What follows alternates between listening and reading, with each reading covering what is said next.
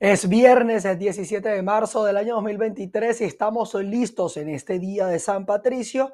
Soy Manuel Fajardo para llevarles a ustedes en nuestra emisión meridiana de noticias. Qué gusto que estén con nosotros para este recorrido informativo. Comenzamos contándoles que el Observatorio Venezolano de Conflictividad Social documentó durante el mes de febrero de este año 2023 al menos unas 762 protestas, lo que representa un aumento del 19% en comparación con el mismo periodo, pero del año pasado. El informe destaca que se documentaron 676 protestas en el mes de febrero del año 2023 por derechos económicos, sociales, culturales y ambientales, es decir, el 89% de la cifra total las principales exigencias estuvieron relacionadas con los derechos laborales y servicios básicos. En este sentido, les eh, digo que, que, en Nueva Esparta distintos sectores laborales piden a las instituciones estatales que cumplan con su deber de eh, respaldar las exigencias sociales y económicas. Saludos. Este viernes volvieron a las calles de Por la Mar trabajadores jubilados y gremios educativos. En esta ocasión llegaron hasta la oficina administrativa del Instituto Venezolano de los Seguros Sociales para exigir respuesta de un documento entregado hace un año en donde solicitaban la revisión de sus derechos, salarios dignos y el monto de las pensiones. Escuchemos. No es posible que a un año de haberse eh, producido aquel miserable aumento de salario, hasta esta fecha nos estemos muriendo de hambre, que no tengamos salud. No es posible que nos tengan con el cuento del bloqueo, de la guerra económica. ¿Cuál bloqueo, chicos? Si el bloqueo lo tienen es contra nosotros los trabajadores, los jubilados y los pensionados. ¿Ah? ¿Cómo es posible que aleguen un bloqueo para no darnos un incremento salarial de acuerdo al 91 de la Constitución cuando acaban de gastar 70 millones en un estadio? ¿Cómo es posible eso si hay un bloqueo tan feroz? ¿Cómo es posible que hayan ingresado a Venezuela mil automóviles iraníes con un bloqueo tan feroz como este? ¿Cómo hacen los ministros para comprar Ford Rune a 120 mil dólares con ese bloqueo tan feroz? Si a los que estamos bloqueados somos los trabajadores, nos alegan una, una guerra económica cuando aquí lo que hay es una economía de guerra. Por favor, exigimos respeto a los jubilados y a los pensionados, que nosotros lo dimos todo por este país y que ahora nos estemos muriendo de hambre. Y al término de nuestra relación laboral, estemos mendigando un salario digno, estemos mendigando salud, estemos mendigando recreación para vestirnos, calzado, alimentación, etc. No es posible que este país se siga muriendo de mengua y para nosotros esto es una forma de control social. Por ahí andan con una araraca de que un emprendimiento para los militares. Aquí todo el mundo sabe que los militares y los policías tienen tiempo emprendiendo. Como en todas las oportunidades, la sentencia de los trabajadores es que se mantendrán en la calle protestando y manifestando porque se trata de los derechos establecidos en la Constitución. Desde la isla de Margarita, Ana Carolina Arias. Y el próximo 21 de marzo, los eh, trabajadores públicos en el estado Falcón saldrán nuevamente a las calles en demanda de mejoras salariales. Buenas tardes, establecemos este contacto desde la sede de la Federación de Trabajadores del Estado Falcón en la ciudad de Coro. El día de hoy la coalición intersindical ofrece una rueda de prensa para informar sobre las próximas acciones de calle que emprenderán los trabajadores de la administración pública en Falcón. Sí, buenos días. Desde aquí, desde la Comisión Integremiar, todos los trabajadores del Estado Falcón, seguimos en la protesta que iniciamos desde el día 9 de enero, seguimos en la calle y seguimos reclamando nuestras reivindicaciones justas, tal como están establecidas en el artículo 91 de la Constitución.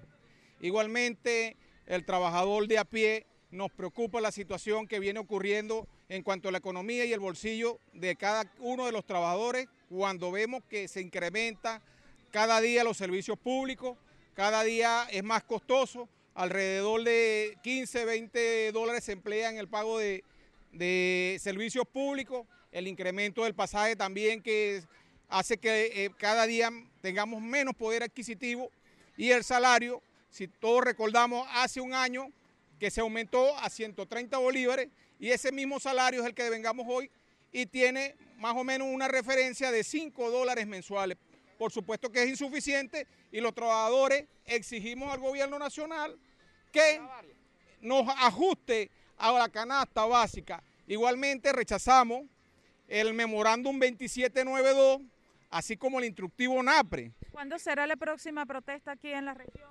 La próxima protesta la tenemos planteada para el día 21 de marzo, el día martes a las 9 de la mañana. También es importante rechazar lo que viene haciendo el gobierno nacional, que es impulsar un contrato colectivo único auspiciado por la Central Bolivariana.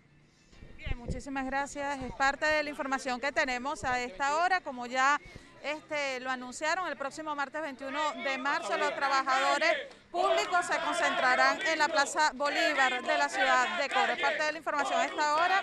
Continuamos con más de Noticias BPI TV.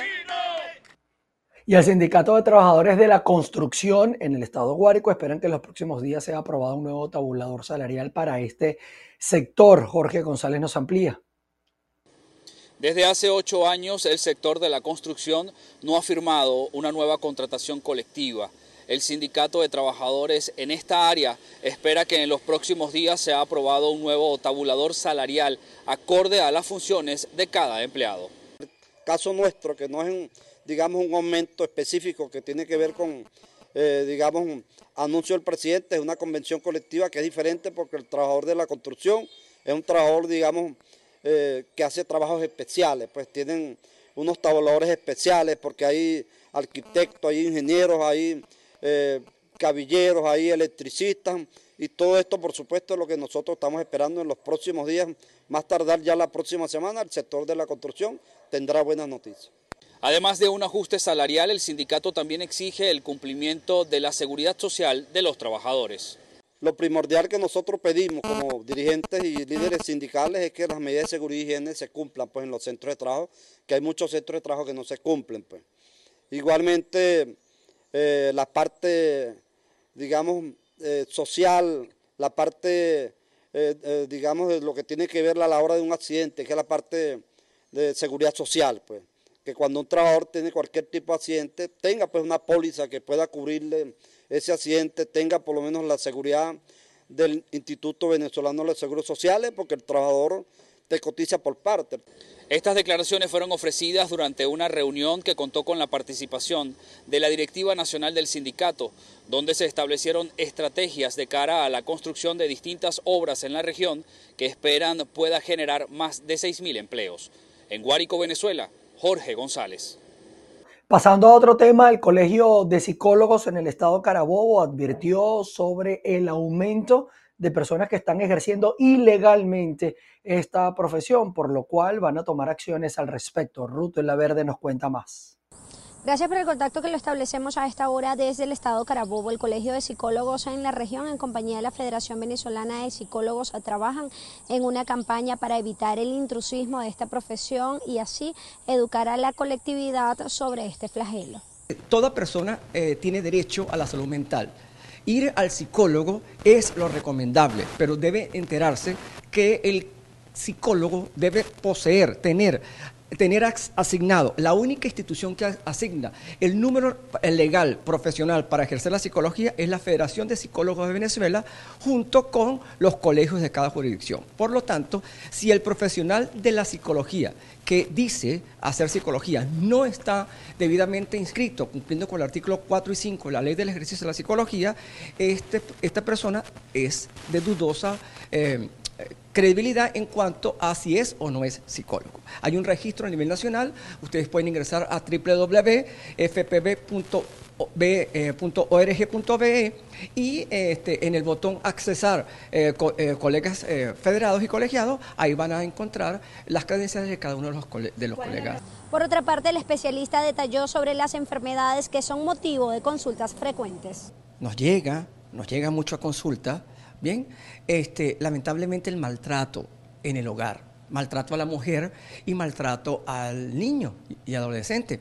Si la violencia eh, se traduce en acoso, acoso sexual, eh, acoso laboral, de una u otra manera, este, siempre hablamos de ansiedad y depresión Bien, sí es cierto, si hay, hay, hay incidencia en personas ansiosas, si hay incidencias en personas con depresión, pero la violencia en este momento este, está marcando como un, como, como punto muy alto en cuanto a la cantidad de personas que se aquejan, sobre todo las mujeres, más que, eh, que, los hombres.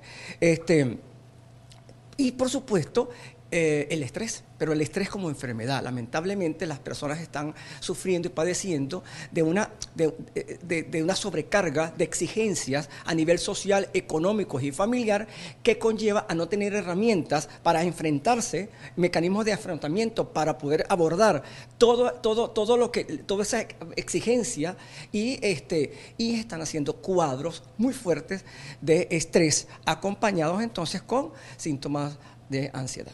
El presidente del Colegio de Psicólogos anunció sobre la creación de la ruta de salud mental que iniciará el próximo mes de abril y Carabobo será centro piloto. Brindarán herramientas a los profesionales de la psicología y también impartirán charlas de prevención en las comunidades. Desde el Estado Carabobo, región central de Venezuela, reporta para ustedes Ruta La Verde. Y los estudiantes de la Universidad Central de Venezuela califican positivamente la celebración de elecciones que permitan eh, renovar las autoridades rectorales y decanales en el mes de mayo. Tras 15 años sin celebrarse las elecciones para renovar las autoridades de la Universidad Central de Venezuela, el próximo mes de mayo se realizará este proceso con un nuevo reglamento transitorio que permite por primera vez la participación de los cinco sectores que conforman la Casa de Estudios. Por eso, nuestro reporte de la emisión meridiana le traemos la opinión de los estudiantes. Veamos. Yo creo que esto es una oportunidad que todos estamos esperando y que debemos aprovechar al máximo. Nosotros como universidad representamos la fuerza estudiantil del país. Nosotros como UCEVistas representamos una, una fuerza que casi nadie tiene hoy en día en el país. Vamos a restaurar la democracia en nuestra nación. Hemos peleado por eso y vamos a luchar por eso. Así que me siento de verdad muy gozoso, muy alegre. Si nos vamos al punto de vista desde las bases que es elegir nuestros representantes universitarios, siento que es algo bastante positivo. Y creo que no hay mucho más que pueda decir honestamente, porque no tengo experiencia aquí para saber de los candidatos y de lo que representa cada uno. Simplemente de las bases de lo que representan esas elecciones y de que me parece bien que sea un ejercicio que se siga manteniendo a lo largo del tiempo. Las reglas que se aplicarán en este proceso electoral solamente serán utilizadas en esta oportunidad, por lo que los profesores y trabajadores de la Universidad Central de Venezuela abogan por una verdadera integración del sector universitario en los próximos años. Si quieren ver las opiniones de los otros cuatro sectores, los invitamos a ver nuestra emisión central. Desde Caracas, Venezuela, María Alejandra Silva. Así es, así que en, nuestra emisión central vamos a ampliar estas y otras informaciones, así que allí los espero. El rector de la Universidad de eh, los Andes, Mario Bonucci, visitó la sede en Trujillo, todo esto para verificar el estado de esta infraestructura educativa. Además, habló sobre el presupuesto para este año. Saludos, muchísimas gracias por este contacto que realizan al Estado Trujillo. Desde la Escuela de Medicina de la Universidad de los Andes, el rector Mario Bonucci se pronuncia y hace un análisis ante el actual estado en que se encuentra esta universidad y sus posibles acciones para recuperarla. Pareciera ser que tradicionalmente Mérida es la metrópoli y lo demás son colonias. Y eso se lo tengo que decir a cada decano, a cada director de dependencia central, para que entienda de que la Universidad de los Andes en Trujillo, la Universidad de los Andes en Táchira merecen la misma atención que, que, Mérida. Pero mucho más importante, fíjese que en el área de investigación, el centro de investigación que obtiene el mayor puntaje en unos baremos que tenemos nosotros está aquí en Trujillo. Sin ir muy lejos, la Escuela de Comunicación Social, ¿dónde nace? En el Táchira no nace en Mérida.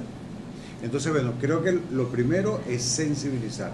Lo segundo es también interactuar con la comunidad universitaria y que sientan que no solo hay un decano vicerrector, que no solo hay un consejo de núcleo, no, hay un consejo universitario, hay un rector, hay un secretario, aquí hay autoridades que están dispuestos a ponerle el pecho a la situación.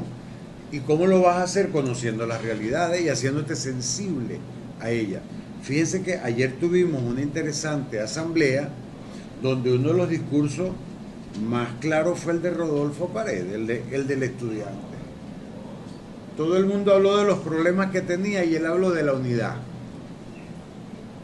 Que el detalle es que para nosotros seguir manteniendo esta universidad abierta tenemos que estar unidos.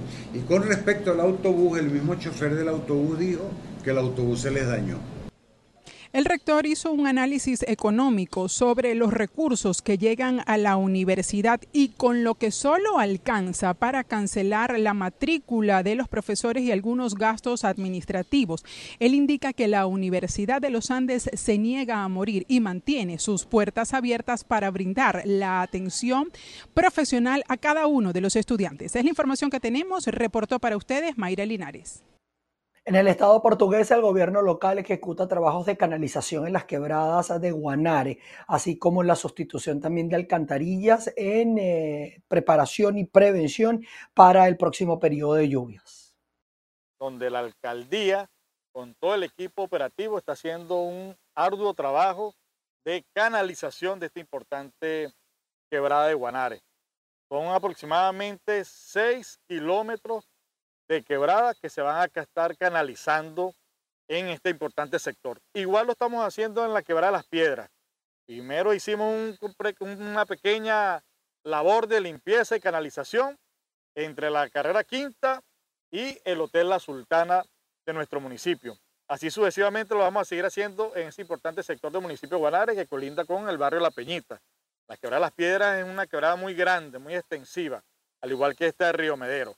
Aquí están nuestros equipos, los servicios públicos, los equipos operativos, haciendo este extraordinario labor. Yo vengo de supervisar todo el sistema nuevo que se va a hacer de alcantarillado para nuestro municipio. Se está haciendo la limpieza, la respectiva limpieza y la canalización. Estamos eh, tomando acciones preventivas para evitar posibles daños a nuestra población guanareña. Organizaciones defensoras de los derechos de la mujer en el estado de Mérida protestaron pidiendo igualdad de género y también protección a este eh, sector.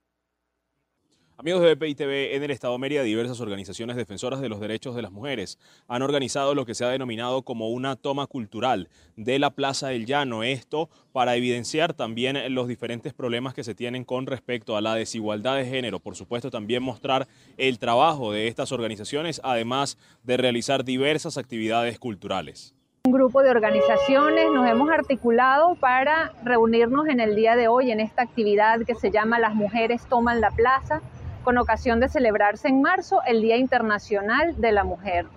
Y se trata de una actividad cultural en donde la obra musical Una mujer fenomenal, producida por el Centro Venezolano Americano de Mérida, va a ser la protagonista, a la vez que las organizaciones presentes, el Observatorio de los Derechos Humanos de la ULA, la Comisión ULA Mujer, Sociedad Civil Activa, Cátedra de los Derechos Humanos, Monseñor Oscar Arnulfo Romero, la Liga Merideña de Respuesta al VIH, creemos Alianza Ciudadana. Estamos aquí activos, también Geografía Viva, para promover nuestras actividades, nuestros canales de acompañamiento a la sociedad civil en cada uno de nuestros objetivos y aprovechar también de reivindicar pues el objetivo de cerrar la brecha de equiparación de género, de apoyar en denuncias a las mujeres que son víctimas de violencia y víctimas de corrupción y en el caso de Transparencia Venezuela promover también que se tipifique la sextorsión como un caso de corrupción que afecta a las mujeres. Se espera que durante todo el mes de marzo, conocido como el mes de la mujer, las diferentes organizaciones continúen con algunas actividades de calle. Desde el Estado de Mérida, José Gregorio Rojas, BPI TV.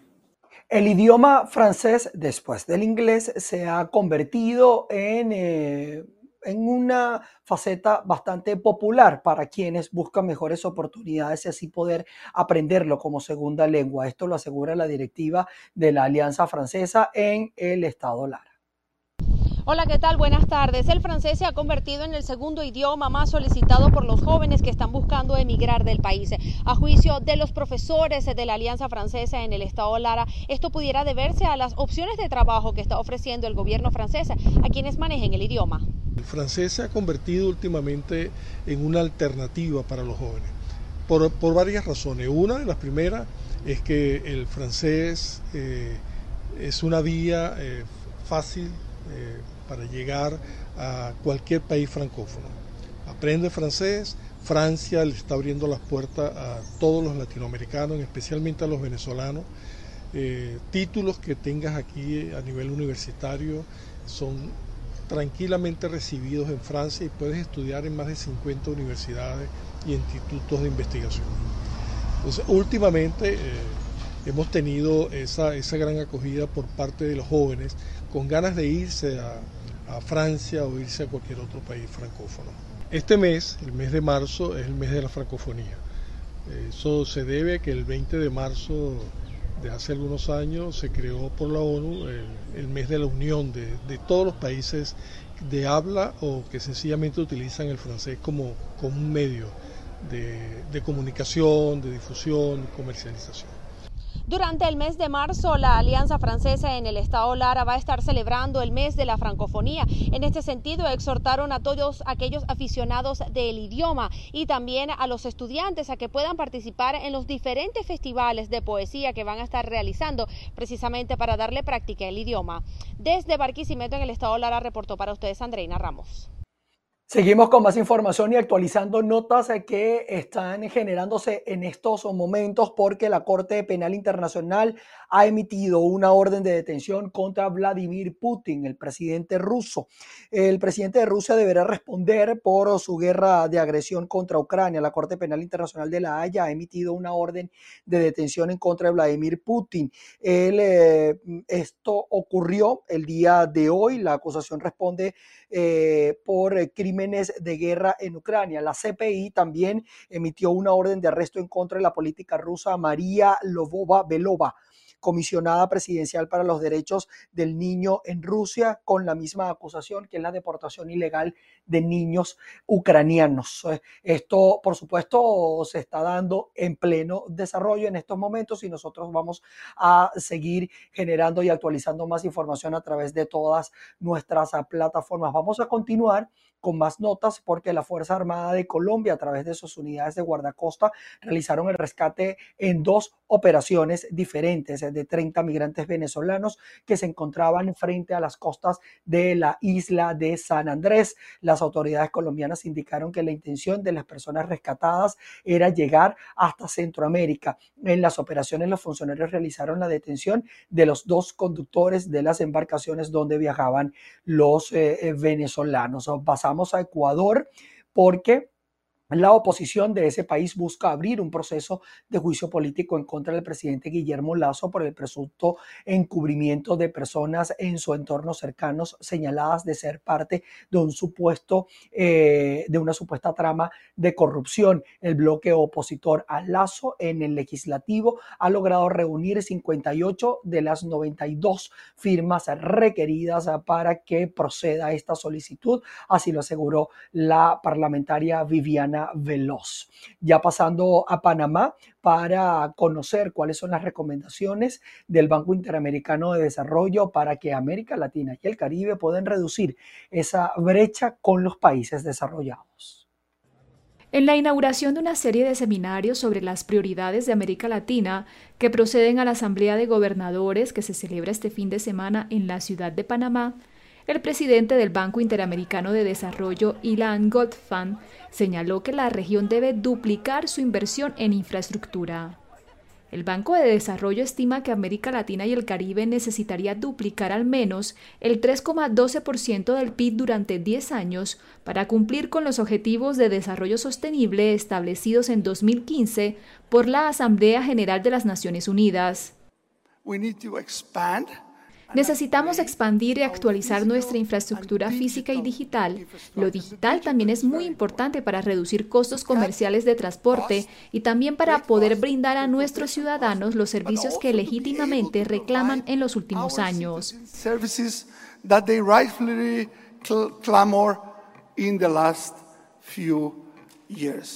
En la región, estima el BID, Solo dos quintas partes de los hogares tienen acceso a Internet y solo dos terceras partes de la población tienen acceso a la banda ancha móvil. Latinoamérica y el Caribe, precisó el presidente del BID, enfrenta un atraso histórico en el tema de las infraestructuras y una brecha tanto en cantidad como en calidad. Así lo demuestran datos como que más de 300 millones de personas carecen de acceso a agua potable y saneamiento seguro, más del 50% de la población, y que el 20% de la red vial primaria pavimentada está en malas condiciones, duplicando los valores de países desarrollados. Bien, y les digo que el Día de San Patricio se convirtió en una celebración bastante popular en los últimos años. Se conmemora cada 17 de marzo, día en el que murió el santo de la buena suerte. Es patrono de Irlanda, sin embargo, en eh, distintos países eh, se festeja este día con desfiles. Y fíjense ustedes, allí en las imágenes pueden apreciar las calles de Nueva York, en los Estados Unidos, donde asisten millones de personas, personas cada año para ver este desfile verde en honor a San Patricio. Es un eh, buen día para vestir de verde, tratar de mantenerse también vinculado a esa buena suerte y así estamos nosotros vestidos de verde en este día de San Patricio para seguir teniendo la buena suerte de contar con su audiencia como todos los días que esa es la suerte que siempre pedimos acá en FPI TV, de estar siempre contando con ustedes en, la audiencia, no solamente en nuestros noticieros, sino en todos los espacios que trabajamos para todos ustedes. Eh, eh, con esto nosotros finalizamos nuestra emisión meridiana, claro está. Vamos a seguir actualizando información porque está ocurriendo muchas cosas en el mundo y por supuesto usted se va a enterar primero por acá, por VPI TV. A las 6 de la tarde los espero en nuestra emisión central.